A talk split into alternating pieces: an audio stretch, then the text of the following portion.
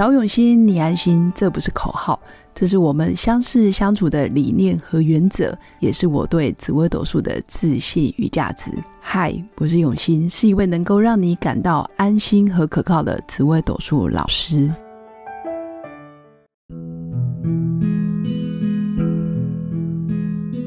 Hello，各位永新紫微斗数的新粉们，大家好。最近天气越来越寒冷。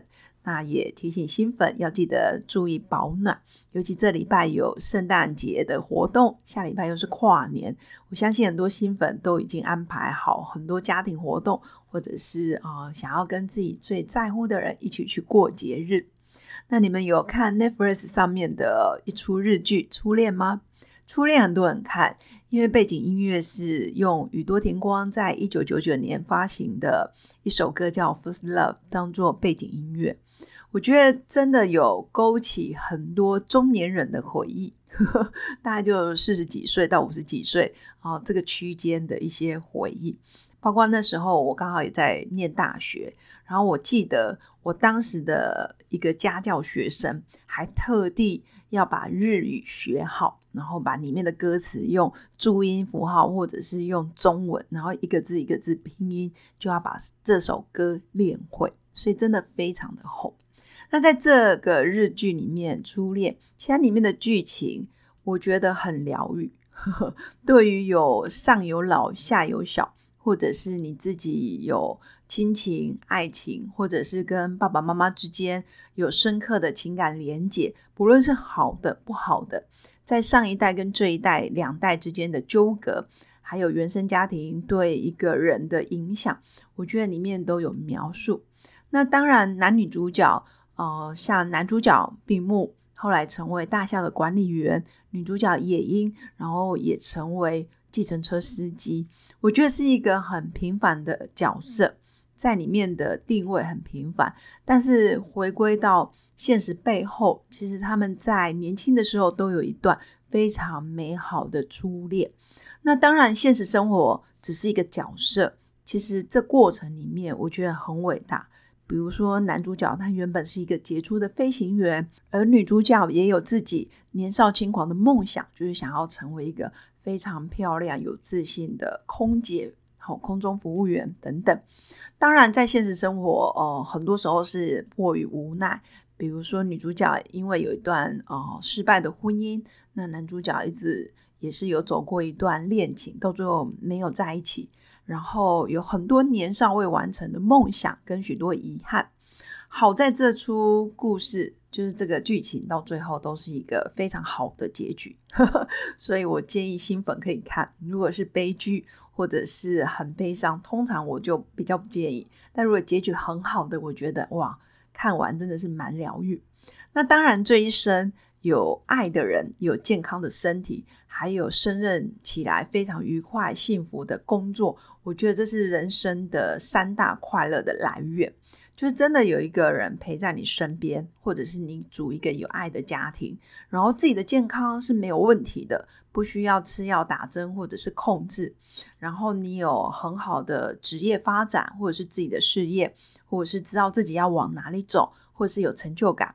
或者你没工作也没问题，但是你知道你想要当一个很棒的家庭主妇或者是家庭主妇，这个也是很好的。所以确实啊，在剧中里面很多描述，有时候借着剧情，然后可以反观自己现在现实生活里面的人生，或者是自己这么多年来的啊生活的一个状态。你会发现，不论好跟坏，其实人生就像拼图，你要经历过喜怒哀乐，或者是哀不到得不到，或者是得到之后又失去，它就变成你人生的一种养分。那绝大部分的新粉，我相信是有初恋的，可能到最后无疾而终，或者是不了了之。但是我有很多朋友，确实是跟初恋，然后走入婚姻。然后共共组了一个家庭，这当然也有，但是很多人也会抱着初恋最美的遗憾，可能因为一直得不到，会觉得特别的好，但是也因为啊后面分手了而走到人生不同的阶段，然后对于初恋恋恋不忘，这个在个性特质上，确实很多人也会这样子。真心推荐给新粉们，其实可以去看看《初恋》这部片，真的很发人省思。不论是在亲子、家庭，或者是婚姻，或者是你跟爸爸妈妈之间的，在某些桥段，你真的会投射出你自己内在的一些想法。那从紫微斗数命盘，确实也有仙人的命格永远怀抱着过去的初恋是最好的，也就是说，他永远会觉得哇得不到的很遗憾，或者是永远会想念着过去，放不下过去，抱着过去紧抓着不放。那通常这样子的命格，当然也蛮辛苦的。等于他在现在的社会或者是现在的家庭中，他永远在怀念过去，没办法活在当下。有些时候，人家会觉得哇，你这个人永远记得过去，你是一个很重感情的人，确实也是。但是我觉得也是纠结纠缠的人。那也不是说永远忘记过去，活在当下的人是一个无情或者是冷漠的人。其实还是要看个性。很多人是非常乐观，活在当下，或者是他积极往前走的人。初恋。可能过了，但是他不会留下的是悲伤难过的回忆，反而是觉得哇，很美好，很甜蜜，也不一定。也有些人就会活在初恋的阴影当中，或者是痛苦回忆当中。如果我们从紫微斗数命盘来看，其实有三个主星的人，其实对于初恋很容易恋恋不忘，甚至很容易抱着初恋的回忆，没办法走到下一步人生下一个阶段。比如说结婚，或者是认识新的伴侣，或者是啊享受在当下。第一名毋庸置疑的就是命宫作太阴的人，很容易触景伤情，然后对于过去的难过，或者是啊初恋的对象，其实会埋藏在他心底，所以恋恋不忘是太阴最佳的写照。那第二名呢是命宫作舞曲的人。很多人都觉得哇，舞曲不就是工作狂吗？不就是事业导向，然后认真赚钱的啊摇钱树嘛？为什么他会是恋恋不忘？